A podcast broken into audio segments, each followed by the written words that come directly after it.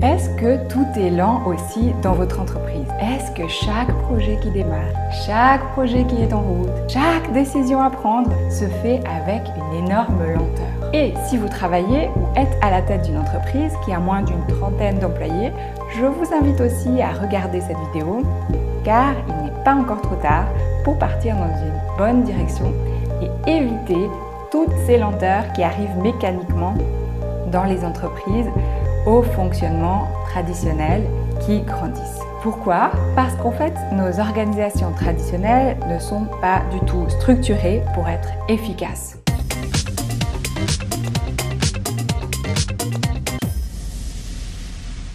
Bonjour tout le monde, je m'appelle Corinna Lepou. J'ai fondé Sticla pour accompagner les individus à se transformer et les organisations à adopter un design qui intègre résilience, innovation et motivation à leur ADN. Bienvenue sur Parallax où j'explore nos croyances et nos comportements pour affûter notre esprit critique. Aujourd'hui, on parle de la différence entre un système complexe et un système compliqué et ça va vous aider à comprendre pourquoi notre manière de travailler n'a pas du tout comme priorité numéro un l'efficacité ni même la productivité. Pourquoi?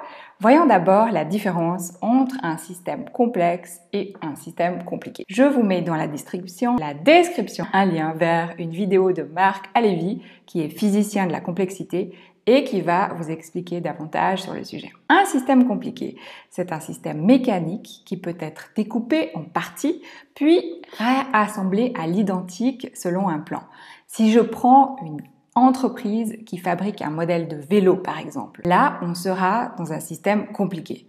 C'est-à-dire qu'on peut avoir un document qui liste toutes les pièces, qui montre comment les assembler pour avoir ce vélo à la fin. Et un système compliqué est aussi réversible. Si on part par exemple d'un vélo déjà monté, on peut le démonter entièrement, étaler toutes les pièces devant soi puis les remonter à l'identique. Dans ce cas, ce qui compte, c'est d'avoir des personnes qui établissent un plan et des étapes optimisées d'un côté et des personnes qui savent bien exécuter et monter les vélos en étapes de l'autre. Et maintenant, si on prend un système complexe, on peut prendre l'exemple de cette même boîte qui fabrique des vélos et qui souhaitent les utiliser pour faire des livraisons à domicile. À ce moment-là, on passe d'une entreprise qui fabrique un produit à une entreprise de service. Et là, ce n'a pas de sens. Ça n'a pas de sens d'avoir un plan listant d'avance en détail les étapes de chaque livraison qui va se produire. On peut avoir par exemple un principe qui dit que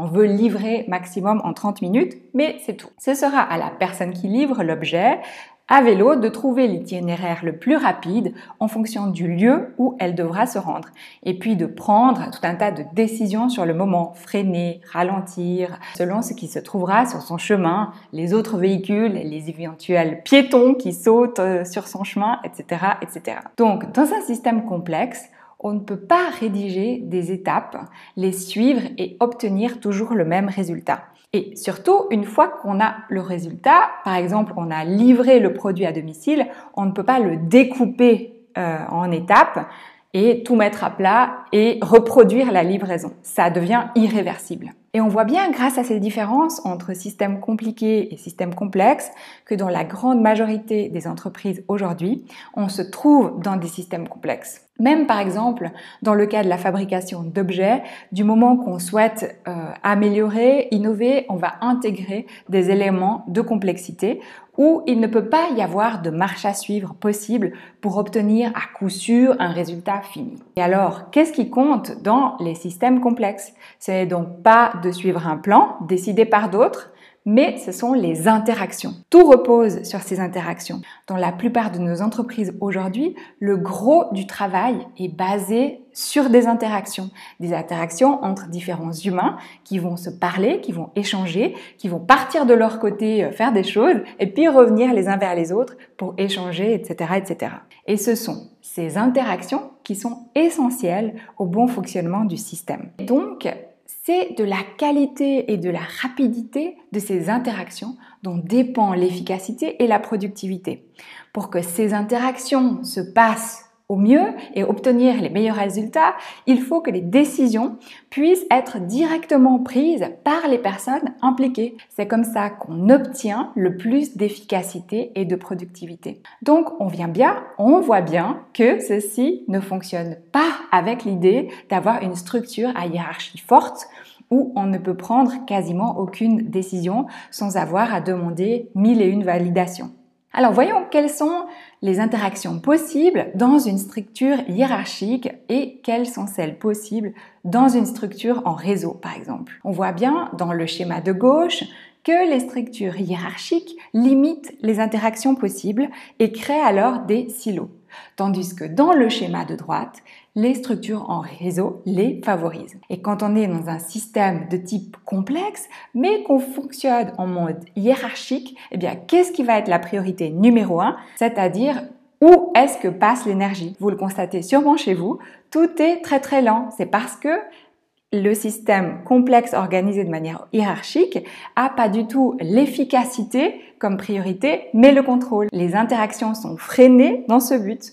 On est davantage focalisé sur le contrôle, sur l'idée de faire valider, d'attendre, d'obtenir l'aval d'un tel et un tel. Parfois, lorsqu'on a intégré un côté plus participatif, ça peut se transformer en l'idée qu'on doit attendre que tout un tas de personnes plus haut dans la hiérarchie que vous vous donnent leur avis avant de passer à l'action. Et si par le passé, cette lenteur n'avait pas beaucoup de conséquences parce qu'on obtenait une productivité et une efficacité suffisantes, Aujourd'hui, dans un monde où tout va très vite, où on doit faire face en permanence à des enjeux sanitaires, écologiques, à de nouveaux compétiteurs qui peuvent parfois intégrer rapidement le marché, être organisé pour freiner les interactions et limiter l'efficacité n'est pas un bon pari, particulièrement si on souhaite pouvoir s'adapter rapidement, innover et être résilient.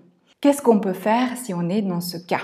Êtes-vous prêt? À mettre comme priorité l'efficacité plutôt que le contrôle. Il faut alors distribuer petit à petit le pouvoir de décision sur les personnes qui font les tâches et qui rencontrent directement les problèmes. Et il faut aussi que ces personnes s'entraînent à décider. Plus d'infos à ce propos dans ma vidéo intitulée euh, Pourquoi tout le monde n'est pas un leader? Quelles questions pouvez-vous vous poser pour débuter? En tant que manager, c'est vous qui avez la main. Passez quelques jours à observer et à noter toutes les situations dans lesquelles on vous sollicite et demandez-vous quelles décisions vous seriez d'accord de déléguer à vos managers. Demandez-vous, par exemple, quelles décisions dont les conséquences ont peu d'enjeux sur la faillite à court terme de l'entreprise pouvez-vous laisser à vos managers? Et ensuite, très important, d'autres conditions doivent être mises en place. Comme je, je vous le disais plus tôt, il faut accompagner les personnes pour qu'elles s'entraînent à décider. En entreprise,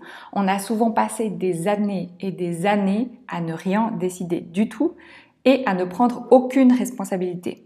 Au début, ça va donc faire peur et on ne saura pas comment faire. Les managers devront accompagner ce processus et surtout sortir de l'idée qu'il faut trouver une manière parfaite de faire les choses. Accepter que l'erreur fait partie de tout système, mais que l'important est d'apprendre de ces erreurs. Deuxièmement, il faut aussi se demander quel mécanisme d'apprentissage vous pouvez instaurer en cas de conséquences indésirables. Quelle boucle de rétroaction instauré pour améliorer le système. Dernier point, vous ne trouverez pas la structure parfaite qui fonctionne pour toute organisation dans un livre. La structure parfaite est celle qui correspond à votre raison d'être et à votre ligne de production. Voilà, ceci n'est qu'un petit début, mais qui peut déjà vous mettre en mouvement. À bientôt sur Parallax, la chaîne qui explore nos croyances et comportements pour affûter notre esprit critique. En attendant,